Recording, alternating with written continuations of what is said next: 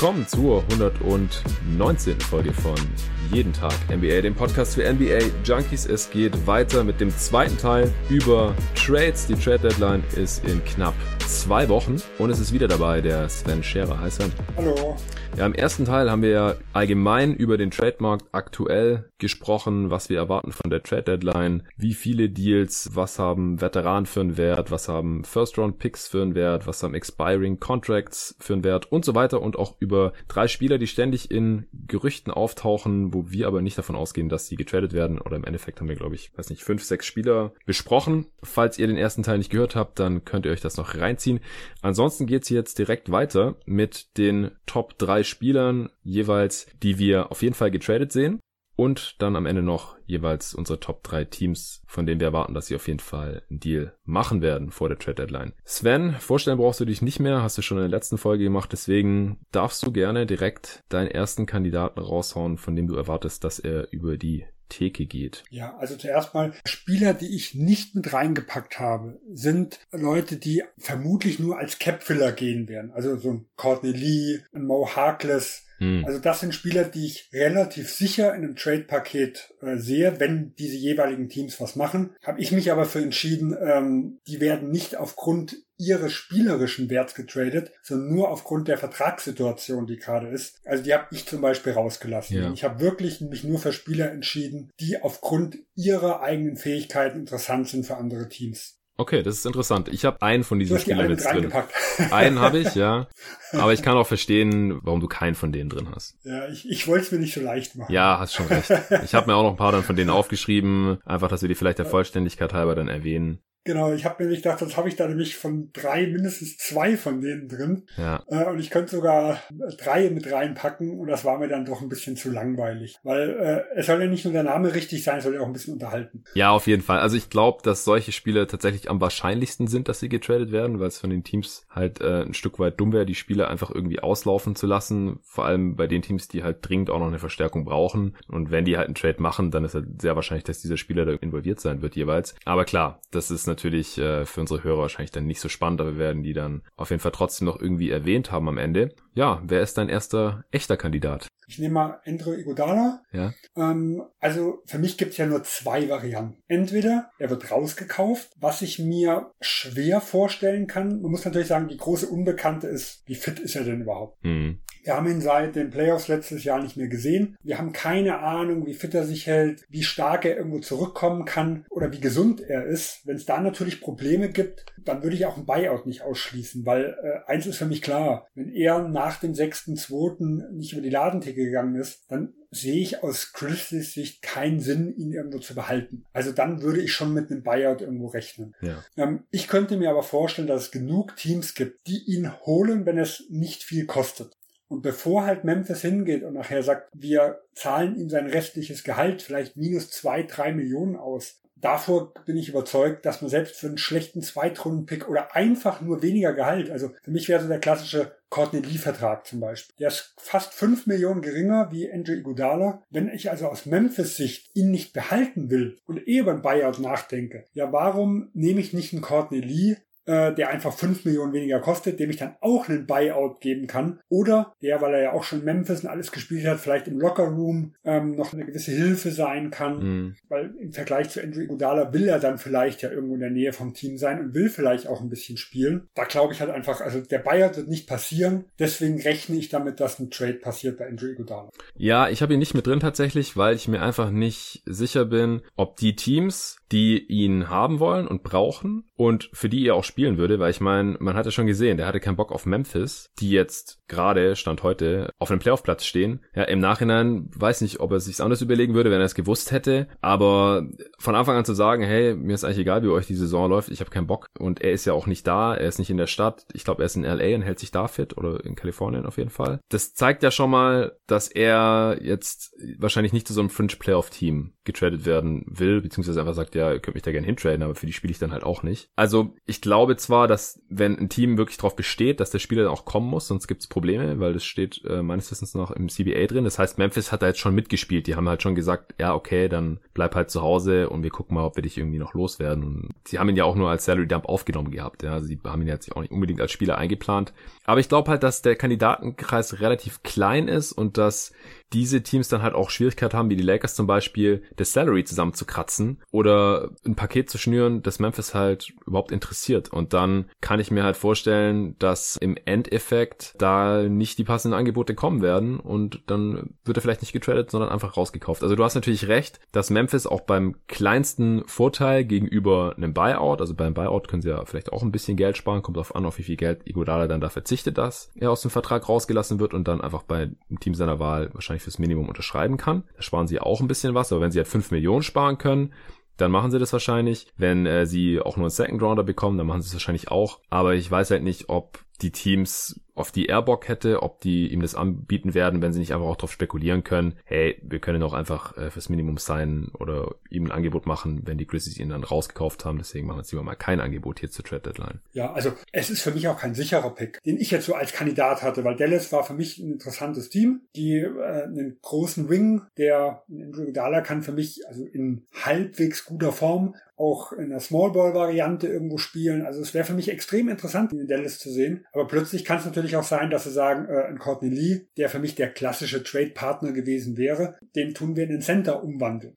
Das gleiche ist mit dem Kent Basemore Deal. Äh, auch hier hätte ich mir vorstellen können, dass das Portland so äh, für Whiteside oder für Basemore so ein Deal einfädeln sollte. Und ein Spieler, äh, der einen Auslaufenden hatte, ist jetzt ja schon weg. Das heißt, da ist auch die Wahrscheinlichkeit ein bisschen geringer. Also natürlich kann es sein von Tag zu Tag, dass das ein bisschen kleiner wird, die Wahrscheinlichkeit, dass Iguodala getradet wird. Aber ich sehe immer noch viele interessante Teams, also auch neben Dallas. Ich könnte mir Denver vorstellen. Plumlee hat sich, glaube ich, heute verletzt äh, und fällt so zwei bis vier Wochen aus. Hier ist Iguodala eigentlich so ein Spielertyp, der mir noch gefehlt hat. Mhm. Also gerade in den Playoffs halte ich von Plumlee nicht allzu viel. Also da könnte ich mir vorstellen, dass die Minuten, die Jokic nicht spielt, auch ein Millsap oder ein Grant übernehmen könnte. Äh, und da wäre ein Spielertyp wie ein Iguodala deutlich interessanter interessanter. Wenn man ja. einfach sagt, ein Plumlee Plus, nehmen wir einfach mal Hernan Gomez als Beispiel oder einfach nur ein Zweitrunden-Pick. Also irgendein kleines Asset, das man noch mit reinschmeißt, wäre aus Memphis Sicht schon sinnvoll. Äh, Plumlee verdient ein bisschen weniger und ich bekomme noch ein kleines Asset irgendwo hinzu. Ich habe die Clippers auf dem Schirm, allein nur aus dem Grund, dass dann die Lakers ihn nicht bekommen. Ja. Wenn man da sagt, äh, ein Mo Harkless plus vielleicht ein Jerome Robinson, ich weiß nicht, was sie noch von ihm halten. Ja. Er bekommt ja kaum Spielzeit. Ja, aber war halt letztes Jahr ist ein Lottery-Pick, das wäre schon krass. Äh, aber ist natürlich eine andere Situation. Also die Clippers haben sich ja sehr, sehr verändert seit letztem ja, Jahr. Stimmt. Ja.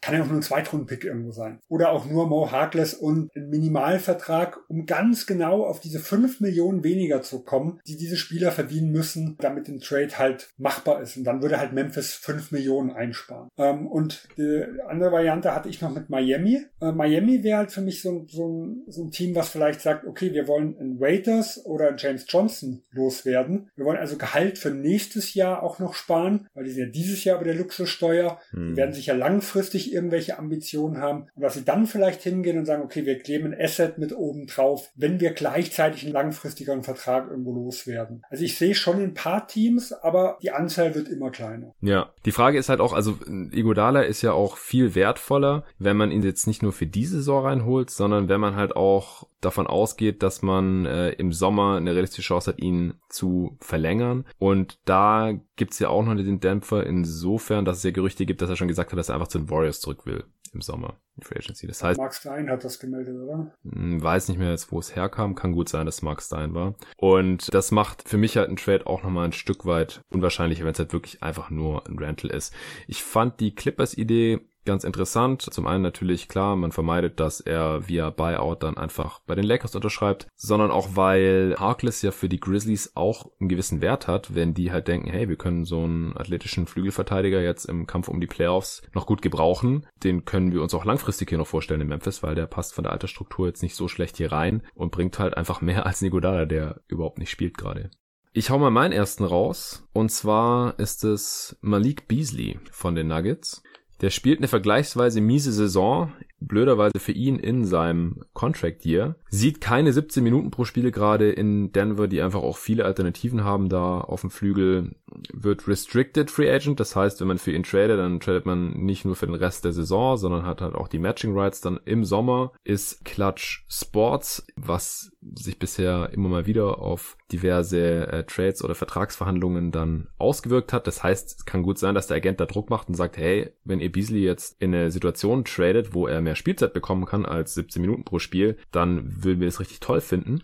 Und ich glaube einfach, dass ein potenzieller 3D, junger 3D-Spieler wie Malik Beasley, ziemlich athletisch, sauberer Wurf, einfach auch einen gewissen Gegenwert bringen kann für die Nuggets allgemein. Könnte ich mir vorstellen, dass die Nuggets dann vielleicht noch einen anderen Spieler mit rausschicken, versuchen irgendwie abzugraden, vielleicht über ein drittes Team. Da habe ich jetzt keine konkreten Trade-Vorschläge oder so, weil die Nuggets einfach ziemlich viel Masse auf dem Flügel haben und halt nicht so viel Klasse, dass man jetzt sagt, okay, in der Closing Lineup spielt auf jeden Fall der und der äh, neben Jokic, äh, Jamal Murray und äh, Paul Millsap wahrscheinlich. Ja, Malik Beasley habe ich ganz klar auch auf meiner Liste er hat ja ein 30-3-Angebot äh, im Sommer abgelehnt. Ja, stimmt. Und ähm, John Hollinger hat, glaube ich, auch in einem Pod gesagt, dass er es nicht für unmöglich hielte, dass er so um die 15 Millionen verdienen könnte im nächsten Sommer. Ja. Bei der gesamten Marktlage. Und Denver äh, hat in den letzten Jahren zumindest nie die Bereitschaft gezeigt, in die Luxussteuer zu gehen. Ja. Also Jamal Murray wird richtig bezahlt im nächsten Jahr. Sie haben eine Lücke auf Power Forward, falls Michael Porter Jr. die nicht schließen soll, weil da wird mit Millsap, mit Grant werden zwei Leute Free Agents und Beasley ist ja bis zur Murray-Verletzung eigentlich aus der Rotation fast gefallen. Also ich tue mich da auch extrem schwer, dass sie über die Saison hinaus mit ihm planen. Genau. Also müssen sie ihn ja eigentlich jetzt loswerden. Ja. Ich hätte ihn sogar ganz nach oben irgendwo auf meine Liste geschoben. Und dann habe ich mir einfach mal überlegt, gegen wen. Und da sind so ein bisschen, also ich würde ihn immer noch als sehr, sehr guten Kandidaten sehen, aber sind mir ein bisschen Zweifel gekommen. Das liegt daran, für mich die Teams, die eigentlich die logischsten äh, Destinations irgendwo wären, das sind Teams, die mit den Nuggets äh, um die, sagen wir, Contender-Status irgendwo kämpfen. Also Philadelphia habe ich da zum Beispiel sehr, sehr oben auf der Liste. Ist, zumindest wenn man wirklich Titelambitionen in Denver natürlich hat, ein absoluter Konkurrent. Hm. Dann Boston habe ich da zum Beispiel mit drauf. Auch hier eines der Top-Teams. Die zwei würde ich halt deswegen noch als halbwegs wahrscheinlich sehen, weil sie in einer anderen Conference mit sind. Ja. Und dann habe ich auch noch Teams wie die Lakers, weil den könnten sie sich leisten. Ja. Äh, das ist nicht bei, bei vielen Trade-Partnern so. Äh, und die Mavericks noch mit drin. Das sind natürlich ganz klassische Konkurrenten, die die ersten, zweiten Playoffs-Runde schon treffen können. Und wenn ich halt einfach mal diese Teams irgendwo mit abziehe, dann wird die Wahrscheinlichkeit eigentlich immer geringer, dass was passiert. Also dann muss man wirklich schon auf diese großen Deal gehen. Also Plumlee plus Beasley ja. Das sind dann eher so diese Deals, die auch kleinere Teams irgendwo mitmachen. Aber da sind für mich ist die Wahrscheinlichkeit irgendwo ein bisschen geringer geworden. Und die offensichtlichen Kandidaten sind nach und nach rausgefallen. Trotzdem habe ich ihn noch sehr weit oben auf meiner Liste und würde auch sagen, er wird getradet. Aber so wirkliche, ah, so, so, so ein Deal, wo ich sagen würde, das passt wie, wie Faust aufs Auge, das habe ich eigentlich nicht gefunden. Ja, deswegen, also ich habe es mittlerweile aufgegeben, nach über 15 Jahren NBA-Fan, bei Spielern, wo ich denke, okay, die könnten getradet werden dann im nächsten Schritt auch einen realistischen Trade liefern zu müssen. Weil über Three-Team oder spätestens Four-Team-Trades gibt's da so unendlich viele Szenarien, die einem einfach nicht einfallen können. Und ich kann mich auch nicht dran erinnern, dass ich jemals irgendeinen Trade korrekt vorausgesagt habe oder irgendjemand hier im Podcast oder sonst irgendwo auf Twitter, dass ein Trade genau so gekommen ist, wie man sich vorgestellt hat. Ja, also. Der Moskov, die nach Cleveland, den hatte ich eins zu eins. Echt? Aber das, dementsprechend ist schon ein paar Jahre her. Ja. Okay. Nee, okay. ich mache ja, mache aber jedes Jahr so die Buyer Sellers Artikel hatte ich geschrieben. Aha. Und da habe ich für jedes Team, das ich entweder als Buyer oder als Seller sehe, so einfach mal einen hypothetischen Trade genommen, wo es gar nicht darum ging, den eins zu eins vorauszusagen, sondern einfach nur in diese Richtung könnte das Ganze laufen. Und ich glaube, es ist der einzige Deal, der wirklich, also nahezu so zustande gekommen ist. Moskov nach Cleveland für Salary Dump irgendwas plus zwei Erstrunden-Picks. äh, Glückwunsch. Da, da ist mal wirklich ein Deal zustande gekommen, aber ansonsten ist natürlich die Code auch absolut katastrophal. Ja. ja. Also ich, ich glaube einfach, ähm, dass wenn die Nuggets Beasley traden wollen, dann äh, gäbe es auch irgendein Team, die ihn aufnehmen und dann, wenn die nichts haben, was die Nuggets wollen, dann geben die halt irgendwas einem dritten Team und die haben dann was, was die Nuggets haben wollen. Ja, und das passt dann einigermaßen. Das äh, kann ich mir schon vorstellen. Habe ich mir jetzt aber nicht die Mühe gemacht, irgendwelche Szenarien mir rauszuschreiben, die dann zu 99,9% eh nicht eintreffen werden. du hast da vollkommen recht. Mir geht's eher darum, mir einfach mal so ein bisschen Überblick zu verschaffen, weil umso mehr potenzielle Kandidaten, die ich sehe, umso wahrscheinlicher wird halt so. Ja, definitiv.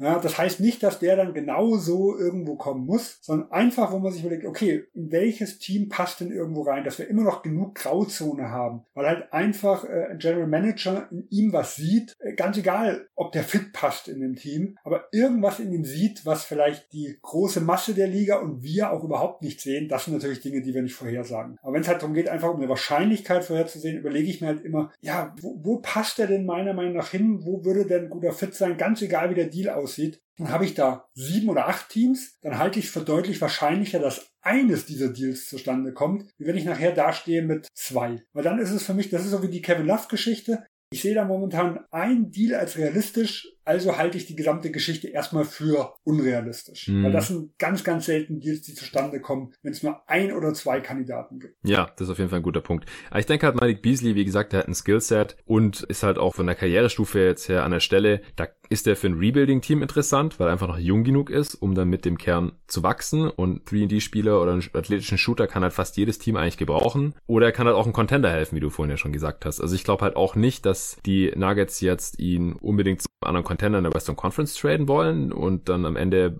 ballert der die Nuggets irgendwie in einem Revenge-Game im entscheidenden Spiel in den Playoffs mit sechs Dreiern irgendwie nach Hause oder so. Das wäre natürlich extrem übel. Das gehen die wenigsten Team ein, so ein Risiko. Aber in Osten zum Beispiel könnte ich mir jetzt schon vorstellen oder halt wie gesagt irgendwelche Teams, die irgendwo vielleicht gerade noch um die Playoffs kämpfen oder halt auch Teams, die schon einigermaßen raus sind, kann ich mir auch vorstellen, dass die dann irgendwas für Beasley abgeben würden in einem Three-Team-Trade halt. Er spielt natürlich auch eine sehr interessante Position, die insgesamt in der Liga sehr schlecht besetzt genau, ist. Genau, genau. Also Kevin Pelton hatte im Sommer, glaube ich, in einem, in einem Podcast mal gesagt, ähm, er würde sich nicht wundern, wenn Buddy Hield Maximalvertrag bekommt. Weil laut seinen rein mathematischen Berechnungen wäre er so weit über dem Durchschnitt eines Shooting Guards, dass sogar in Richtung Maximalvertrag rein rechnerisch gerechtfertigt wäre. Gut, jetzt wissen wir alle, die Rechenmodelle sind A meistens sehr, sehr offensiv äh, ausgerichtet. Das ist natürlich viel Stärke. Ja.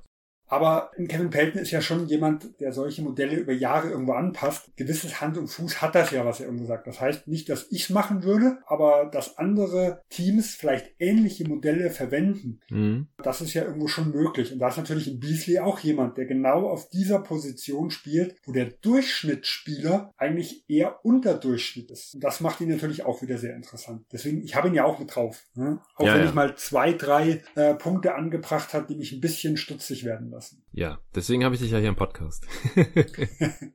es gibt halt nicht nur schwarz und weiß. Ne? Ja, auf halt gar keinen Fall. Genau. Dann äh, darfst du mal deinen nächsten Kandidaten rausfeuern. Ja, ich nehme Markus Morris. Wir hatten ja vorher schon äh, über ihn gesprochen. Ja. Ähm, hier gehe ich genau die andere Richtung wie jetzt bei Beasley. Wenn ich hier einfach mal durchgucke, dann glaube ich, dass er extrem interessant für unglaublich viele Teams sein kann. Weil viele Teams sind sehr, sehr schwach auf den Flügel besetzt. Äh, durch seinen Dreier, den er irgendwo bringt, kann er schon extrem gefährlich sein. Und deswegen könnte ich mir halt vorstellen, dass es mindestens sieben, acht Teams gibt, die mal anklopfen und mal fragen, was kostet er denn? Auch hier, die Los Angeles Clippers habe ich zum Beispiel wieder ganz, ganz oben auf der Liste. Da weiß man, sie waren im Sommer an ihm dran. Sie wollten ihm, glaube ich, zwei oder drei Jahre bieten. Die genauen Konditionen habe ich jetzt nicht mehr im Kopf, aber da gab es mehrere Quellen, die das irgendwo genannt hatten. Und er wollte halt lieber kürzer und lieber mehr verdienen. Hm. Hat ja auch funktioniert. Äh, heißt ja nicht, dass er jetzt nicht beides mitnehmen kann. Auch Dallas wäre für mich jetzt nicht komplett uninteressant, weil ein großer Flügel, auch wenn ich jetzt nicht von seinen Stopperfähigkeiten begeistert bin, aber er ist jetzt ja schon jemand, der irgendwo körperlich dagegenhalten kann. Und da ja. ist Dallas dann schon ein bisschen schwach auf der Brust. Und gerade wenn sie mal mal wirklich Richtung Porzingis auf der 5 denken, was in der regulären Saison vermutlich nicht passieren wird, aber vielleicht in den Playoffs. Ja, und jetzt auch mit der Verletzung, die du vorhin angesprochen genau. hast, mit Achillessehnenriss von Paul. Ja, da wäre neben ähm, Christoph Porzingis auch als Smallball Vierer eine ganz, ganz interessante Variante. Also, wenn man, ich weiß nicht, würdest du den Golden State Pick für ihn hergeben, für einen Rental? Es ist halt ganz, ganz schwierig, ob man diesen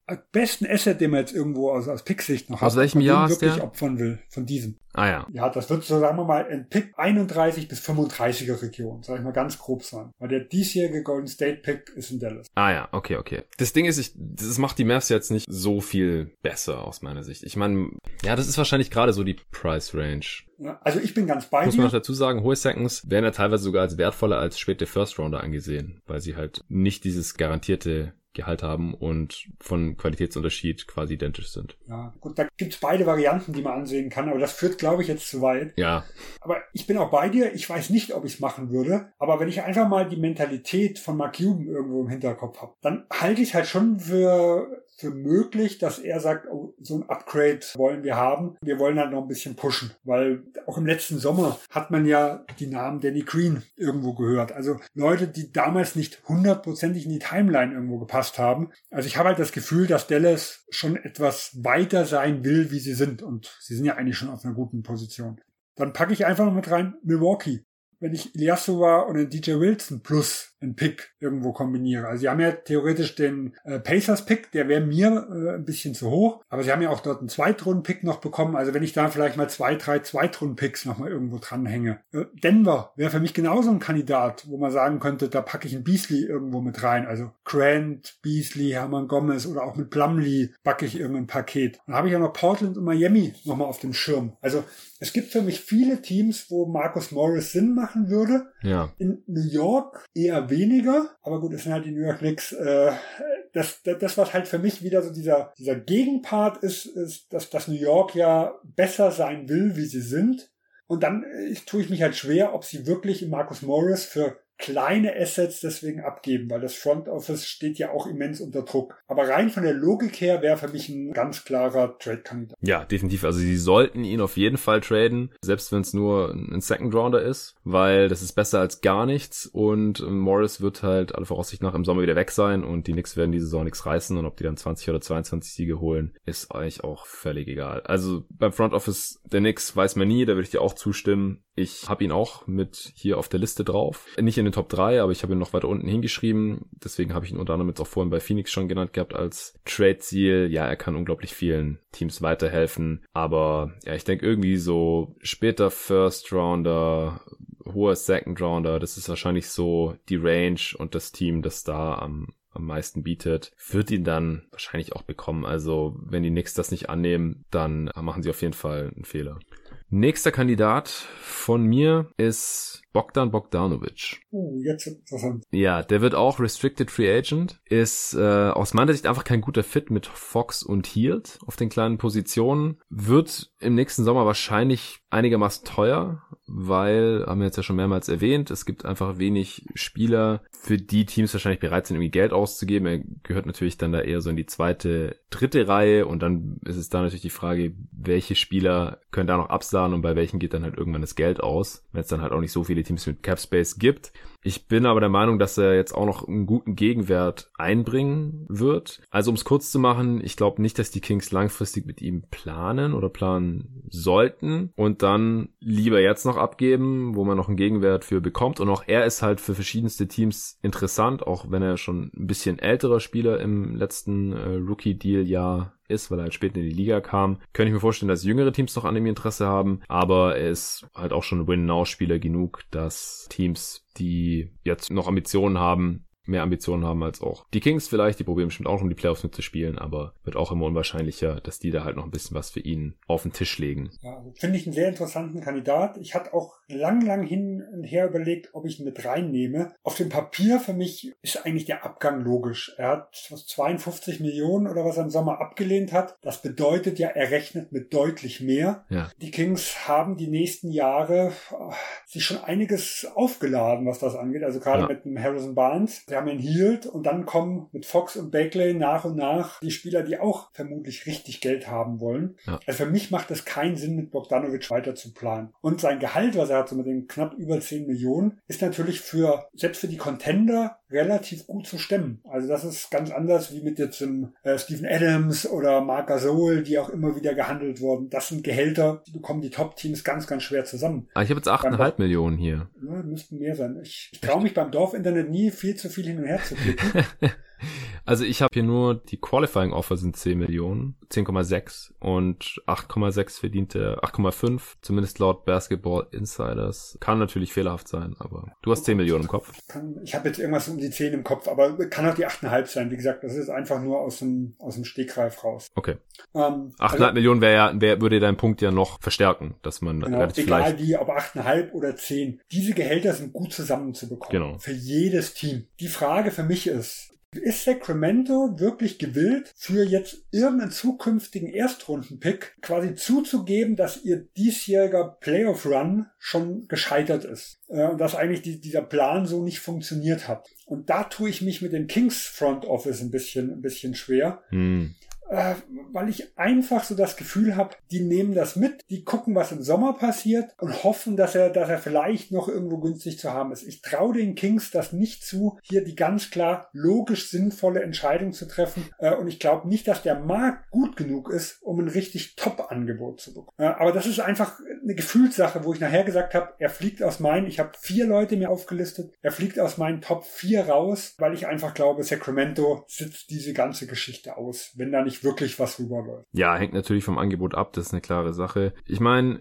ich habe im letzten äh, Power Ranking Update drüber gesprochen, das konntest du jetzt noch nicht hören, weil es noch nicht draußen ist zum Zeitpunkt der Aufnahme, aber die haben gerade einen richtig miesen Stretch, die haben drei der letzten 14 Spiele nur gewonnen. Und klar, äh, die haben lang auf Fox und Bagley verzichten müssen, jetzt ist Holmes gerade verletzt, äh, Detmond ist eine Vollkatastrophe und so weiter, aber ich kann mir halt vorstellen, wenn das jetzt nicht besser wird bis zur Trade Deadline, dass sie dann sagen, ja okay, das wird einfach nichts mehr hier im Westen äh, mit den Playoffs dieses Jahr, bevor Bogdanovic dann im Sommer für nichts gehen lassen müssen. Ich meine, sie könnten ja gleich ziehen mit jedem Angebot, aber wollen sie dann halt auch nicht, weil du ja schon gesagt hast, sie haben einfach jetzt anderen Spielern schon relativ viel Kohle angeboten die letzten Jahre, müssen auch überbezahlen eher in der Free Agency in Sacramento, ist halt so in bestimmten Märkten und dann können sie sich nicht mehr leisten, beziehungsweise wollen es halt nicht, weil er halt da nicht so hundertprozentig reinpasst. Wie gesagt, wird eine Frage des Angebots sein, aber diese ganzen Umstände, die haben mich halt dazu verleitet, ihn jetzt hier meine Top drei bis vier reinzunehmen. Kann ich auch gut nachvollziehen, von der Logik her ein ganz klarer Kandidat. Ja, dann hast du jetzt noch einen anderen einen. oder zwei? Einen, okay. Einen habe ich noch. Ich habe Derrick Rose. Mhm äh, noch auf meiner Liste. Auch hier ähnliche Begründung wie gerade eben bei Bogdanovic. Das Gehalt ist problemlos stemmbar und er bietet halt diese Shot Creation, die eigentlich einigen Contendern fehlt. Das sind für mich äh, auch die Namen, die häufig genannt werden. Also die Los Angeles Lakers und die Philadelphia 76ers würde ich da ganz, ganz oben auf die Liste ansiedeln. Ähm, beide haben ein Problem, gerade wenn die Bank auf dem, auf dem Feld ist, dort die Offense im Laufen zu halten. Und Detroit könnte, auch da sind natürlich die Fragezeichen wieder wirklich komplett auseinanderbrechen. Das hatten wir bei Drummond schon in, dem, in der ersten Folge besprochen. Ganz sicher bin ich mir da nicht. Ähm, und wenn sie halt sagen, oh, kleiner Gegenwert, der reicht uns, dann würde ich sagen, ist ein Derrick Rose weg. Ja, kann ich durchaus nachvollziehen. Ich habe auch über ihn nachgedacht. Ja, ich, ich habe halt gedacht, wenn die Pistons da jetzt keine überzeugenden Gegenwerte für angeboten bekommen, er hat ja noch ein Jahr Vertrag, spielt eine solide Saison und, und kann den Laden halt so ein bisschen am Laufen halten, selbst wenn dann noch die ganzen jungen Spieler um ihn rumrennen mit äh, Dumbuya und Mikhailiuk und so. Und äh, ist halt ein Name auch für die Fans, wir haben es ja vorhin schon erwähnt.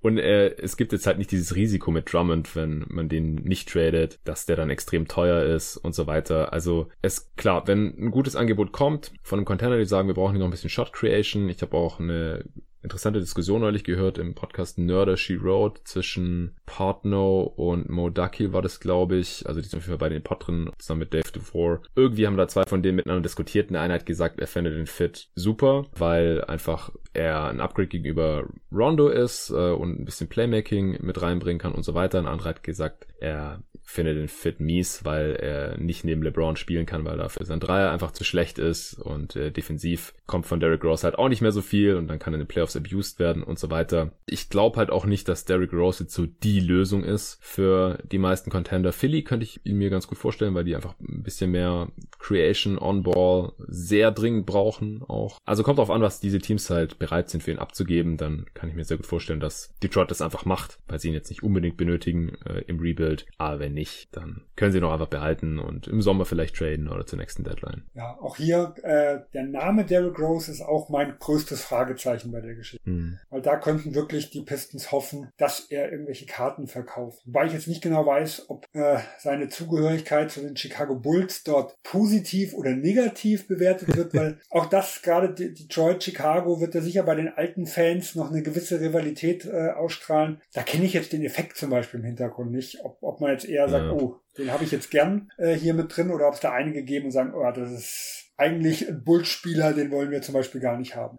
Ja, ich glaube nicht. Also ich, ich verfolge, ich versuche die verschiedensten Fanbases auf Twitter so ein bisschen im Auge zu behalten und folge so von fast jedem Team ein, zwei Beatwritern oder irgendwelchen Blogs oder sowas, davon halt den Twitter-Accounts. Und da wird mir manchmal irgendwas in die Timeline reingespült und dann sehe ich das halt. Und bei den Pistons habe ich halt so den Eindruck, dass die Derrick Rose ziemlich feiern und ziemlich dankbar dafür sind. Ja, weil er halt bei den Siegen, die die Pistons halt schon hatten in der Saison oft einen großen Anteil hatte. Hat ja auch schon Game Winner getroffen und so. Und da ist mir halt ein Tweet im Kopf geblieben von wegen, ja, wer denkt, dass Derrick Rose verschenkt wird von den Pistons, kann man sich das direkt abschminken und das hat er halt extrem viele Likes. Also das scheinen viele Pistons so zu sehen, dass Derrick Rose nicht verschenkt werden sollte und je nachdem, wenn das Front Office das dann ähnlich sieht, dann äh, wird es natürlich auch unwahrscheinlicher. Aber er ist auf jeden Fall ein Kandidat. Kandidat, keine Frage. Einfach weil, weil viele Contender ihn wahrscheinlich brauchen können und er relativ günstig ist. Also von der Vertragshöhe her. Ja, hast du noch jemanden auf der Liste? Ja, also ich habe Marvin Williams noch mit drin. Da kann ich mir sehr gut vorstellen, dass er über die Lagen Theke geht. Er erfüllt einfach viele Kriterien. Ja? Also er ist ein auslaufender Vertrag, aber wird jetzt wahrscheinlich halt nicht nur deswegen getradet, sondern auch, weil er ein Playoff-Skillset mitbringt. Er ist ein relativ großer Body so als Forward, der auch in Charlotte jetzt ein paar Mal Small Ball 5 sogar ähm, gespielt hat. Äh, solider Defender, Athletik nicht mehr so viel da jetzt im fortgeschrittenen Alter, aber er hat einen ganz soliden Dreier noch. Und was für mich auch noch ein bisschen darauf hindeutet, habe ich auch schon beim Power Ranking Update erwähnt, dass er so langsam aus der Rotation rausgenommen wurde. Also er, er hatte sich zwar verletzt, ich glaube, er hatte die Nase gebrochen Anfang des Monats, hat deswegen irgendwie ein, zwei Spiele verpasst und danach war er wieder fit und hat auch ein paar DNP-CDs eingesammelt. Und wenn er gespielt hat, dann nur, nur noch so 10, 15 Minuten und nicht mehr über 20 Minuten, wie es früher in der Saison noch teilweise der Fall war. Also ich glaube, man verabschiedet sich hier so langsam von ihm. Die Hornets werden ihn im Sommer wahrscheinlich auch nicht verlängern.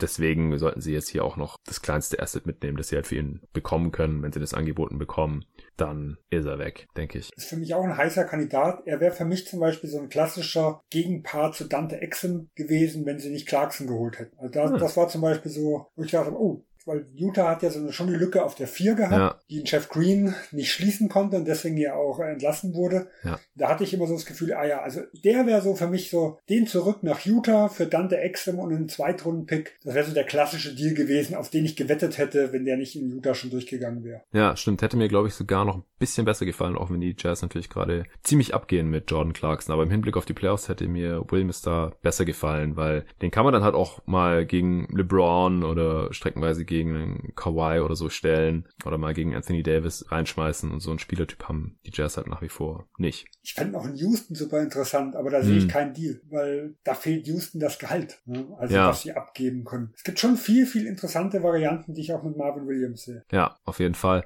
Honorable Mention hätte ich hier noch Tyler Johnson drin, den haben wir vorhin aber schon erwähnt. Ich kann mir einfach sehr gut vorstellen, dass er getradet wird, aber halt eher aus dem Grund, dass er knapp 20 Millionen verdient und für die Suns einfach gar keinen spielerischen Wert mehr hat. Das ist eine große Enttäuschung. Spielt einfach schlecht, ist mehr aus der Rotation draußen als drin, wenn nicht äh, multiple Guards bei den Suns gleichzeitig verletzt sind. Wird Free Agent im Sommer. Die Suns kann ich mir schon vorstellen, dass sie halt noch irgendeinen Move machen, um jetzt ihre Chancen im Playoff-Rennen zu verbessern, um tiefer zu werden, weil sie sind einfach nicht tief genug. Es ist dauernd irgendwer verletzt und dann haben die Suns halt nicht mehr genügend NBA-Spieler, um dauerhaft Spiele zu gewinnen. Wie gesagt, ich kann mir halt auch vorstellen, dass die Suns jetzt nicht so sehr an ihrem eigenen First-Round-Pick hängen und äh, das ist dann vielleicht schon ein Paket, mit dem man sich halt irgendwie reinholen könnte, aller, wie gesagt, Marcus Morris oder so. Oder Marvin Williams vielleicht auch. Weil da braucht man ja keinen First-Round dafür, aber... Nee, das, ja gut, ne? da müsste halt Charlotte mehr Gehalt aufnehmen. Da müsste müsst halt noch ein bisschen mehr reinfließen. gut, Charlotte hat ja, müsste ja noch mehrere auslaufende Verträge. Ja. Kann Michael Gilchrist oder sowas noch mit reinpacken. Ja. Dann würde Charlotte zumindest ein bisschen Gehalt sparen. Mhm, genau. Okay, du hast keinen mehr. Dann äh, kommen wir jetzt zu unseren Top 3 Teams, die wir höchstwahrscheinlich einen Deal machen sehen. Was dein erstes? Ich nehme jetzt einfach mal die Philadelphia 76ers. Ähm,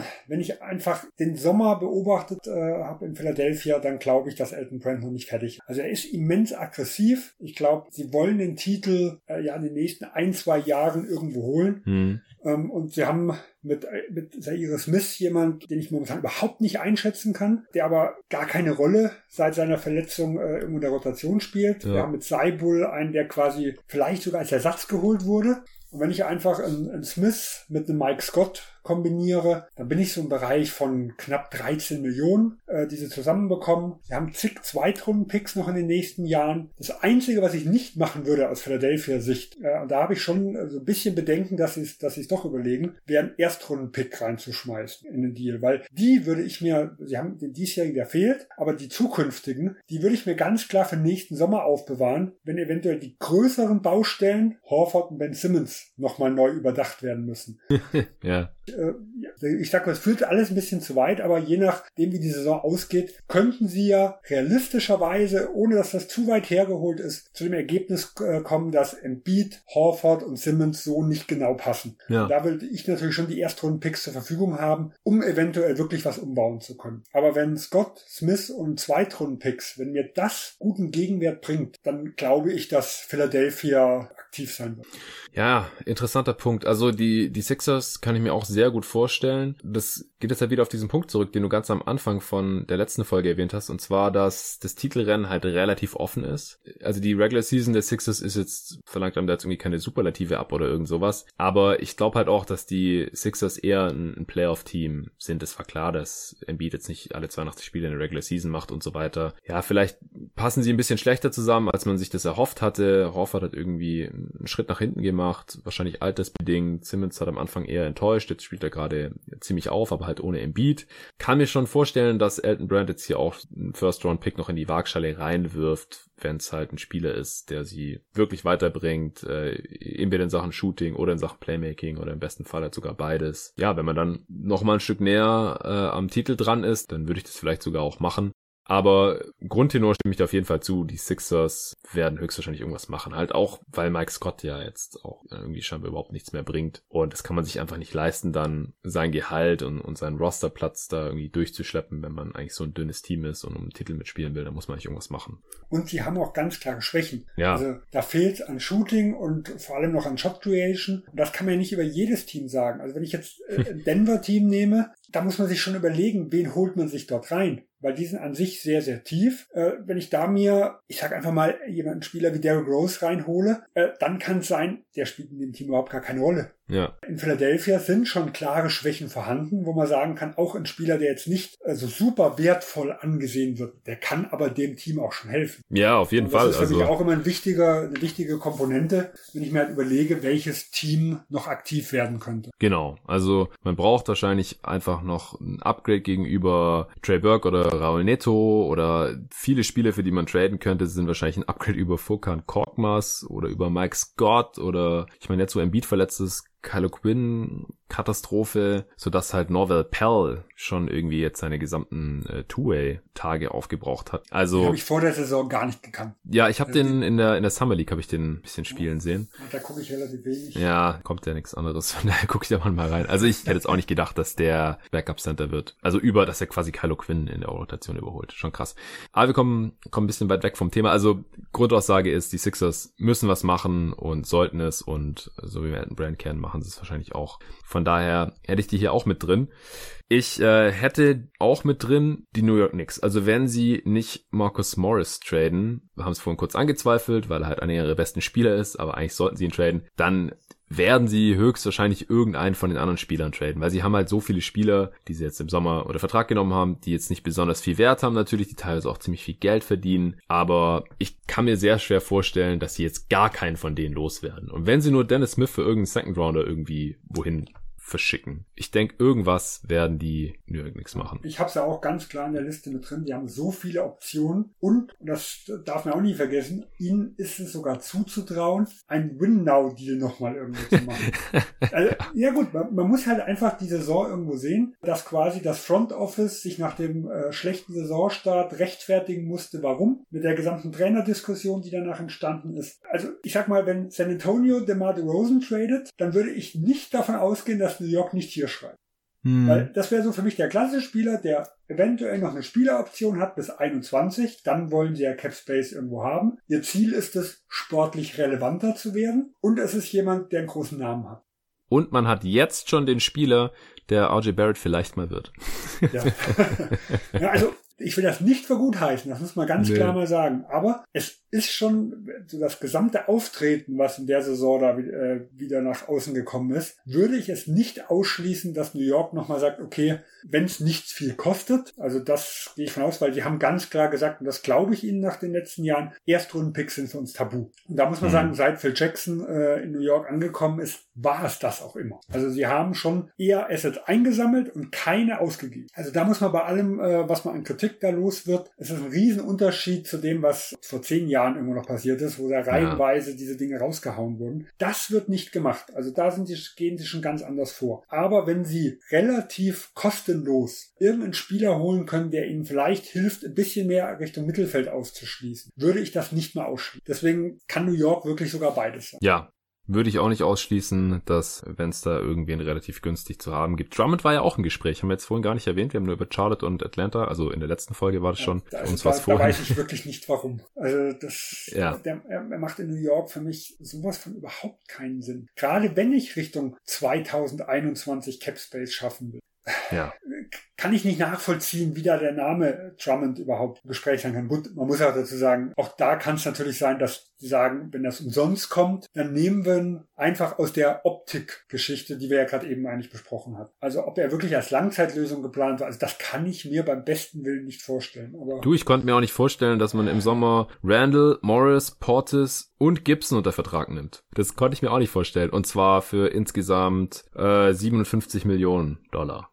Ja, gut. Da muss man immer sagen, wir reden von kurzfristigen Verträgen, die die Langzeitplanung in keiner Weise beschädigt haben. Ist richtig, aber also Drummond würde das ja auch nicht. In keiner Weise in Anführungsstrichen. Ja, Drummond würde das ja auch nicht unbedingt. Also der ist entweder nächsten Sommer Free Agent oder später. Genau, deswegen sage ich ja, wenn dann jetzt für die Optik, sondern nicht für ja. die langfristige Geschichte. Weil das macht für mich halt überhaupt gar keinen Ja.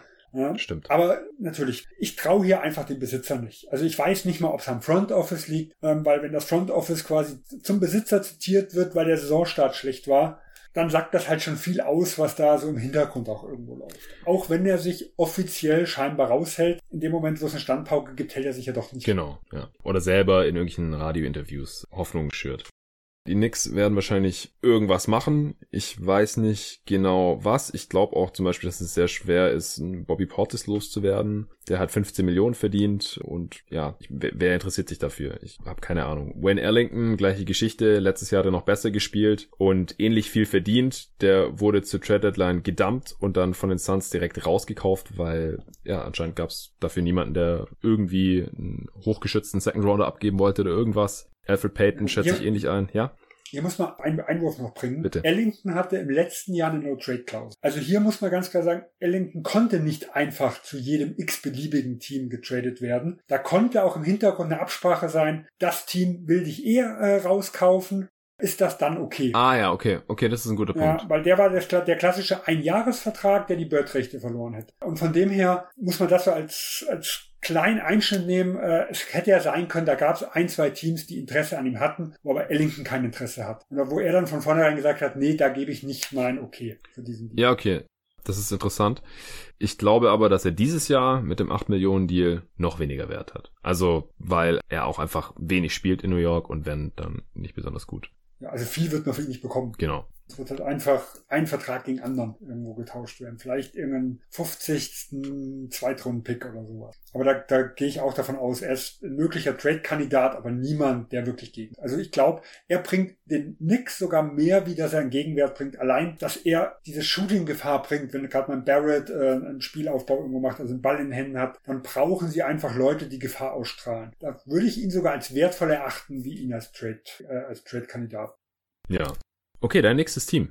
Ich nehme nochmal ein, bei dem ich mir nicht sicher bin, ob was passiert, aber das Team, was ich extrem spannend finde, und das sind die Miami Heat. Mein Gefühl sagt einfach, Pat Riley will auf jeden Fall alles abklappern, was möglich ist. Und wenn da was passiert, dann wird es auch sicher nichts Kleines sein. Äh, und Miami hat halt ja relativ äh, viele gute Leute dieses Jahr entwickelt, die sie aber eigentlich langfristig alle gar nicht halten können, wenn sie 2021 äh, Richtung die dicken Free Agents ziehen. Also ich nehme jetzt mal Derrick Jones Jr. zum Beispiel. Äh, der wird Free Agent jetzt äh, im Sommer. Ja, werden die ihn langfristig irgendwo halten? Also hier kann ich mir vorstellen, dass sie versuchen, mehrere Leute irgendwo zu bündeln und einen interessanten Kandidaten zu bekommen oder dass sie vielleicht einen in die Hand nehmen, um einen langfristigen Vertrag wie den von Dion Waiters oder den von Trent Johnson loszuwerden werden. Aber hier muss ich sagen, es gibt andere Kandidaten, die ich als wahrscheinlicher ansehe, aber die Heat finde ich extrem spannend, deswegen wollte ich sie zumindest mit reinpacken.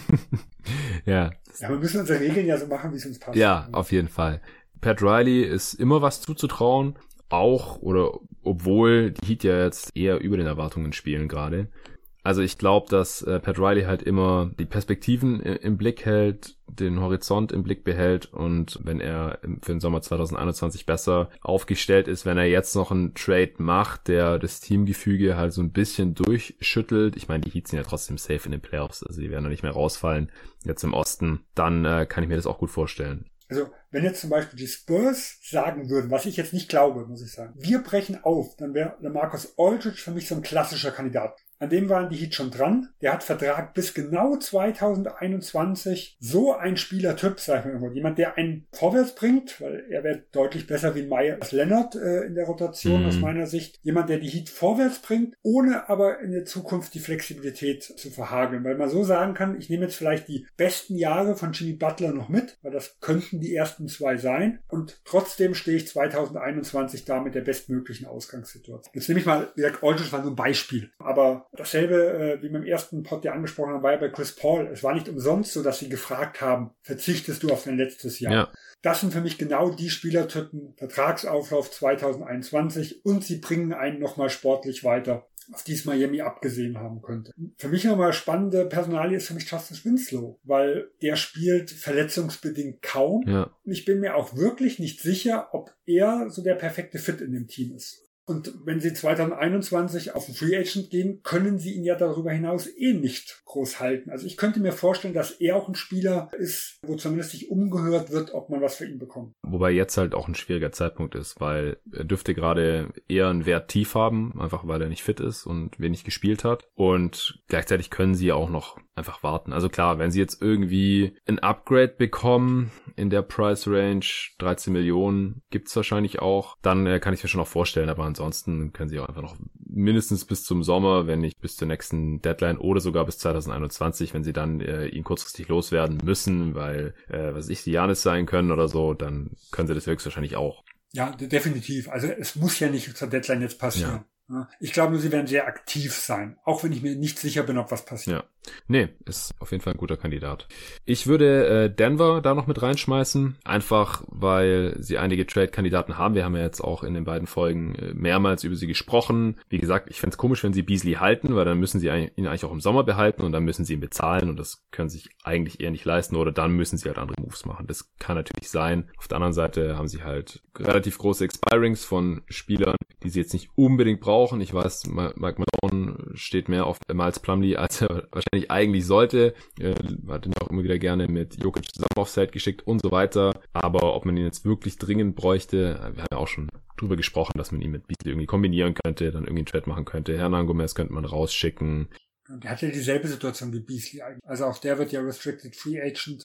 Ja, ich weiß nicht, ob er wirklich noch gebraucht wird. Von den Nuggets? Nee. Aber ich ja, von den Nuggets. Den Wert von Beasley jetzt in der Liga. Weil er halt nicht so ganz in diese klassische athletische 3D-Spieler reinpasst. Genau, er, er ist halt für mich so das eher, der, der, sagen wir mal, den Wert eines Zweitrunden-Picks äh, in so einem Deal mit hätte, während Beasley sicher Richtung einen hohen Erstrunden-Pick oder sowas mit. Ja. Also er wäre eine Stufe drunter für mich. Aber so genau. die Gesamtsituation, dass man ihn vielleicht im Sommer gar nicht behalten will, das, die ist halt ähnlich. Ja. Also die Nuggets haben sicher viele Kandidaten. Da ist halt die Frage, wer kommt auf den Markt? Das ist das, was ich ja vorher gesagt hatte. Denver braucht ja eigentlich schon eine gewisse Qualität, damit sich da wirklich ein Deal lohnt. Ja. Oder man sammelt halt wirklich äh, irgendwelche Picks mit ein. Das wäre so die, die Alternative. Dazu. Genau. Ja, deswegen habe ich die hier noch mit drin. Kann ich mir sehr gut vorstellen, dass die einen Deal machen. Hast du noch ein anderes Team? Also die Los Angeles Clippers würde ich jetzt nochmal mit nennen, aber die haben wir ja eigentlich schon oft genug angeschnitten. Wir haben ja Mo Harkless und sie haben den 2020er Pick behalten in dem OKC-Deal. Mhm. Das ist für mich ein klarer Indikator, ähm, dass sie noch so einen Köcher haben wollten, wenn, wenn sie merken äh, in dem Laufe der Saison, da, da brauchen wir noch irgendwas, dass wir noch einen Draftpick in der Hinterhand haben können, um uns nochmal zu verbessern. Und das ist ja der Unterschied zu den Lakers zum Beispiel. Die haben diese Option nicht. Die Clippers können noch ein Asset rausschmeißen. Ja, noch ein Pfeil im Köcher in, in Form von diesem Draftpick. Ganz genau. Ja. Und theoretisch hätten sie ja mit, äh, mit Harrell, mit, mit Williams auch noch Spieler, die extrem interessant sind, falls es, falls ein wirklich guter Spieler noch auf den Markt kommen sollte. Also die können ja sogar noch größere Pakete bilden, wenn es, was ich nicht glaube, aber wenn wirklich ein hochinteressanter Spieler noch auf dem Markt Ja, ja, ich bin mir halt gar nicht so sicher. Also die Clippers werden so oft genannt bei Teams, die einen Trade machen sollten oder werden oder können oder wie auch immer. Ich mache mir halt bei den Clippers nach wie vor nicht so wirklich Sorgen im Hinblick auf die Playoffs und wüsste jetzt nicht, warum sie unbedingt einen Deal machen sollen. Also man hat einfach bisher auch zu wenig von Paul George und Kawhi Leonard gesehen, als dass man jetzt irgendwie den Regular Season Erfolg bisher an dieser Kader messen kann. Und es sind jetzt auch keine Spieler irgendwie maßlos enttäuschend oder so, dass man jetzt irgendwie ganz andere Erkenntnisse hat als vor der Saison. Ich fand das Team vor der Saison ziemlich gut zusammengestellt. Klar wäre es schön, wenn man einen qualitativ besseren Starting Center als Subac hätte, zum Beispiel. Ich bin mir auch immer noch nicht sicher, wie gut Montrezl Harrell in den Playoffs funktionieren wird. Also, wenn man auf den großen Positionen irgendwie nachbessern kann, ja. Ähm, manchmal wünscht man sich wahrscheinlich auch noch ein bisschen mehr Creation, aber wie gesagt, ich glaube, wenn Kawhi Leonard und Paul George zusammen spielen, dann ist es, und Lou Williams hat man ja auch noch, dann ist es jetzt nicht so mega dringend, da abzugraden. Nee, das sehe ich jetzt auch nicht. Aber äh, ich glaube halt, sie werden auch nach allen Möglichkeiten schauen. Also rein, auch wenn, wenn man Steve Barmer ähm, sieht, ich glaube, der hat jetzt schon so geschaltet, jedes kleinste Upgrade äh, nehmen wir mit. Ja, Lawrence Frank ist äh, auch smart genug und die ganzen anderen Leute da im Clippers Front Office, äh, Barmer, hat das Portemonnaie aufgemacht und ist auch bereit, da ähm, alles mögliche zu zahlen. Sie sind da finanziell nicht eingeschränkt und so weiter. Und sie haben halt auch die Möglichkeiten mit den Verträgen und Assets, die du jetzt auch genannt hast, dass sie was machen können. Ich bin mir halt nur nicht sicher, ob sie es müssen und ob sie es dann auch machen. Aber es ist natürlich eine Möglichkeit, klar. Gut, dann äh, wären wir durch soweit, wenn du nicht noch irgendwas loszuwerden hast. Nee, meine, meine Liste ist eigentlich abgearbeitet. Schon, ging ja schnell jetzt. Mein, mein Papierkram. Sehr schön. Meine äh, digitale Liste ist auch abgearbeitet und somit wären wir durch. Danke dir, Sven, dass du dir die Zeit genommen hast. Es sind jetzt zwei ziemlich lange Folgen geworden, ungefähr eine Stunde jeweils wird sein, wenn ich es dann äh, zusammengeschnitten habe und abgemischt habe und so weiter. Folgen können die Leute dir auf Twitter unter dem Handle. Ich glaube, Scherer unterstrich Sven, wenn mich nicht alles täuscht. du fragst aber so schwierige Sachen, ja? Ja. aber ich bin mir recht sicher. Ja, ich kann das nebenher auch gleich nochmal äh, gegenchecken. Ansonsten äh, checkt gerne The Huddle, den Podcast, wo Sven regelmäßig am Start ist von basketball.de zusammen mit Simon Wisser und Dominik Kisani, den die treuen Hörer hier auch schon aus jeden Tag NBA kennen. Ansonsten sind wir einfach gespannt, was die NBA Trade Deadline so mit sich bringt. Ich werde die hier auch covern bei jeden Tag NBA. Das heißt, ich werde kurz nach Abschluss der Trade Deadline hier auch eine Folge zu aufnehmen und wenn es vorher schon irgendwelche größeren Trades gibt, also ihr habt ja jetzt auch gemerkt, für Aaron Crabb gegen Jeff Teague nehme ich keine Sonderfolge auf, aber wenn irgendwas anderes Interessantes passiert, dann werde ich hier das auch bei jeden Tag NBA analysieren. Vor der Trade Deadline werden sicherlich noch ein, zwei andere Folgen kommen. Ich denke, eine Answering Machine steht mal wieder an. Also schickt mir gerne eure Fragen rein über jeden Tag NBA at gmail.com. Ansonsten werde ich auch einen Tweet dazu erstellen. Könnt ihr finden unter at jeden Tag NBA auf Twitter und eure Fragen da drunter hauen. Die beiden Kanäle biete ich jetzt an. Ich habe auch schon ein paar Fragen bekommen in letzter Zeit per E-Mail. Wäre aber schön, wenn noch ein paar dazukommen. Dann kann ich eine Answering Machine machen und dann stehen ja auch bald wieder die Award-Rennen-Updates an. Ist auch schon wieder ein Monat her. Die Zeit fliegt. Ich bleib auf jeden Fall dran. Danke nochmal fürs Zuhören. Danke dir, Sven. Es ist tatsächlich at Scherer Sven, also wie die Schere, nur mit R hinten, unterstrich Sven. Puh, richtig geraten. Folgt dem guten Mann auf Twitter. Vielen Dank dafür und bis zum nächsten Mal. Tschüss.